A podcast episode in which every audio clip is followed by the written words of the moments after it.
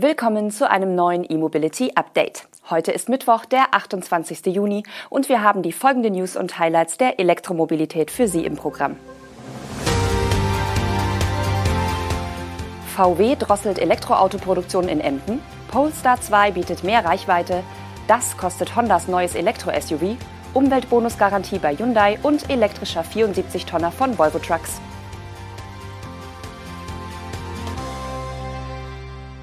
Volkswagen hat nach Angaben des Betriebsrates in seinem Werk in Emden vorübergehend die Produktion von Elektroautos reduziert. Grund hierfür sei ein schwächelnder Absatz. Das betrifft offenbar nicht nur den VW ID4, sondern auch den Produktionsanlauf der neuen E-Limousine ID7. Die Nachfrage liege fast 30 Prozent unter den ursprünglich geplanten Produktionszahlen, hieß es unter Berufung auf den Betriebsrat in einem Artikel der Nordwestzeitung, der inzwischen von Volkswagen im Kern bestätigt wurde. In den kommenden beiden Wochen bis zu den Werksferien werde die Spätschicht bei der Fertigung des ID4 und bei den ersten Modellen des neuen ID7 gestrichen. Die dreiwöchigen Werksferien sollen für die Beschäftigten im Elektrosegment auch um eine Woche verlängert werden. Zudem werden rund 300 der aktuell 1500 Leiharbeitern in Emden ab August nicht weiter beschäftigt.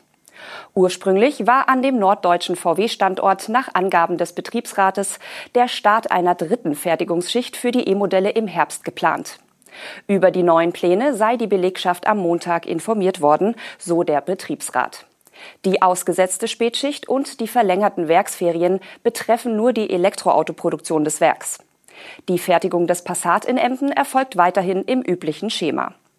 Es gibt noch eine weitere Auswirkung der reduzierten Produktion.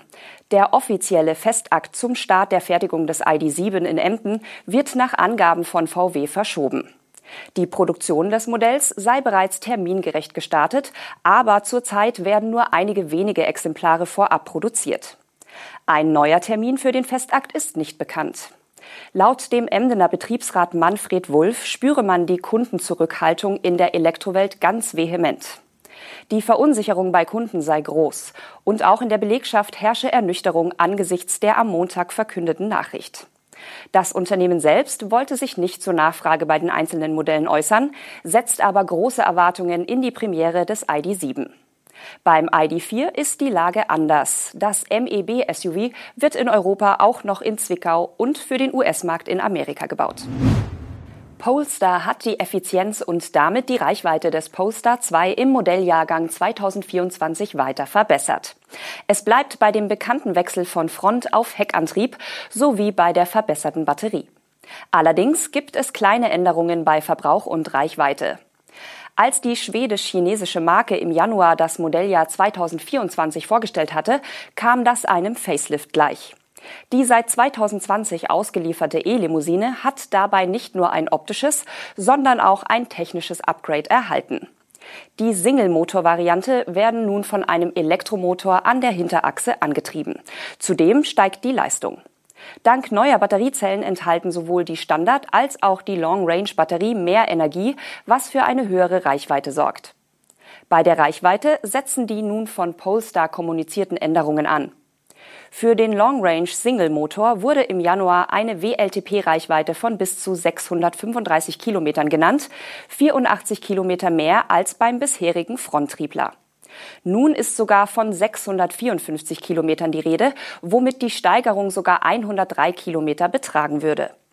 Die Allradversion mit der großen Batterie wird jetzt von Polestar mit 591 Kilometern angegeben. Der Standard Range Single Motor kommt laut ersten Tests auf bis zu 532 Kilometer. Zudem gibt Polestar an, dass die Limousine nun bis zu 34 Prozent schneller laden kann, und zwar mit 135 kW beim Standard Range und 205 kW bei der Long Range Batterie. Honda hat die Bestellbücher für sein neues Elektromodell geöffnet. In Deutschland ist das E-SUV mit dem ungewöhnlichen Namen eNY1 zu Preisen ab 47.590 Euro vor Abzug des Umweltbonus erhältlich. Die ersten Fahrzeuge sollen im Oktober an die Kunden gehen. Der SUV ist nach dem Kleinwagen Honda i das neueste Elektromodell von Honda für Europa. Und zugleich das erste, das auf einer neuen Frontantriebsplattform basiert. Diese schaffe mit einem leistungsstarken Motor und einer Hochleistungsbatterie die Voraussetzungen für ein dynamisches Fahrerlebnis und eine WLTP-Reichweite von 412 Kilometer frohlocken die Japaner. Die technischen Daten sind seit der Premiere im Mai bekannt. Der E-Motor des neuen Modells leistet 150 kW sowie 310 Newtonmeter. In der Batterie können knapp 69 Kilowattstunden Energie gespeichert werden. Der Akku kann an einer Schnellladesäule in 45 Minuten von 10 auf 80 Prozent geladen werden. Für den erwähnten Preis von knapp 48.000 Euro gibt es das Basismodell mit einem elektrisch verstellbaren Fahrersitz mit Kunstlederbezug, Sitzheizung vorne, zwei Zonen Klimaautomatik und einer induktiven Ladestation für Smartphones.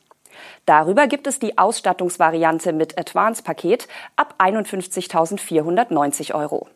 Hier gibt es die Wahl zwischen einem schwarzen oder hellgrauen Kunstlederinnenraum. Ab Werk sind ein Panoramaglasdach, ein beheizbares Lederlenkrad, ein Premium-Audiosystem sowie eine sensorgesteuerte Heckklappenbedienung verbaut. Zur Advance-Ausstattung gehören auch einige Assistenten wie der Honda Parking Pilot. Auch von Hyundai gibt es jetzt eine Umweltbonusgarantie. Der koreanische Hersteller garantiert Privatkunden in Deutschland bei Bestellung eines Ionic 5 oder Ionic 6 die derzeit geltende BAFA-Förderung. Das betrifft Fahrzeuge, die bis zum 31. Juli bei einem teilnehmenden Vertragshändler bestellt werden, aber erst 2024 ausgeliefert werden und dann theoretisch eine geringere Förderung erhalten würden. Sollte das Fahrzeug also erst nach dem 31. Dezember 2023 den Kunden erreichen, gleicht Hyundai den reduzierten Anteil am staatlichen Umweltbonus aus. In einer Mitteilung von Hyundai Motor Deutschland heißt es, die Hyundai Motor Deutschland GmbH möchte mit der Garantie Unsicherheiten bei Interessenten von vornherein ausschließen. Ab dem 1. Januar 2024 wird der staatliche Anteil an der Umweltprämie für Elektrofahrzeuge bekanntlich um 1.500 Euro auf 3.000 Euro reduziert. Gewerbekunden können bereits ab dem 1. September keine Anträge mehr stellen. Allerdings gilt die Hyundai-Garantie nur für die Elektroautos Ioniq 5 und Ioniq 6, also die 800-Volt-Modelle der Koreaner. Der überarbeitete Kona EV wird in der Mitteilung nicht erwähnt. Volvo Trucks hat einen rein elektrischen 74-Tonnen-Truck ausgeliefert. Ein schwedisches Transportunternehmen hat gleich drei davon bei Volvo Trucks bestellt und testet den Erstling nun im Containerverkehr im Hafen von Göteborg. Dieser Spezial-Lkw wird mit zwei Anhängern betrieben. Damit ergibt sich eine Länge von bis zu 32 Metern und ein Gesamtzuggewicht von 74 Tonnen. Derzeit ist der Volvo Lkw zwölf Stunden am Tag im Hafengebiet von Arendal in Göteborg unterwegs und kann dort an zwei 180 kW Ladesäulen geladen werden, die der Transportunternehmer in seinem dortigen Depot installiert hat. Langfristig soll der E-Lkw auch zwischen Göteborg und der 70 Kilometer entfernt liegenden Stadt Boros verkehren. Bei dem Test handelt es sich um ein sogenanntes HCT-Projekt. Die Abkürzung steht für High Capacity Transport. Die Idee dahinter ist, dass HCT zu niedrigeren Transportkosten, geringeren Umweltbelastungen, höherer Verkehrssicherheit, geringerem Straßenverschleiß und niedrigeren Wartungskosten beitragen soll. In Europa gibt es eine Reihe laufender und geplanter Projekte.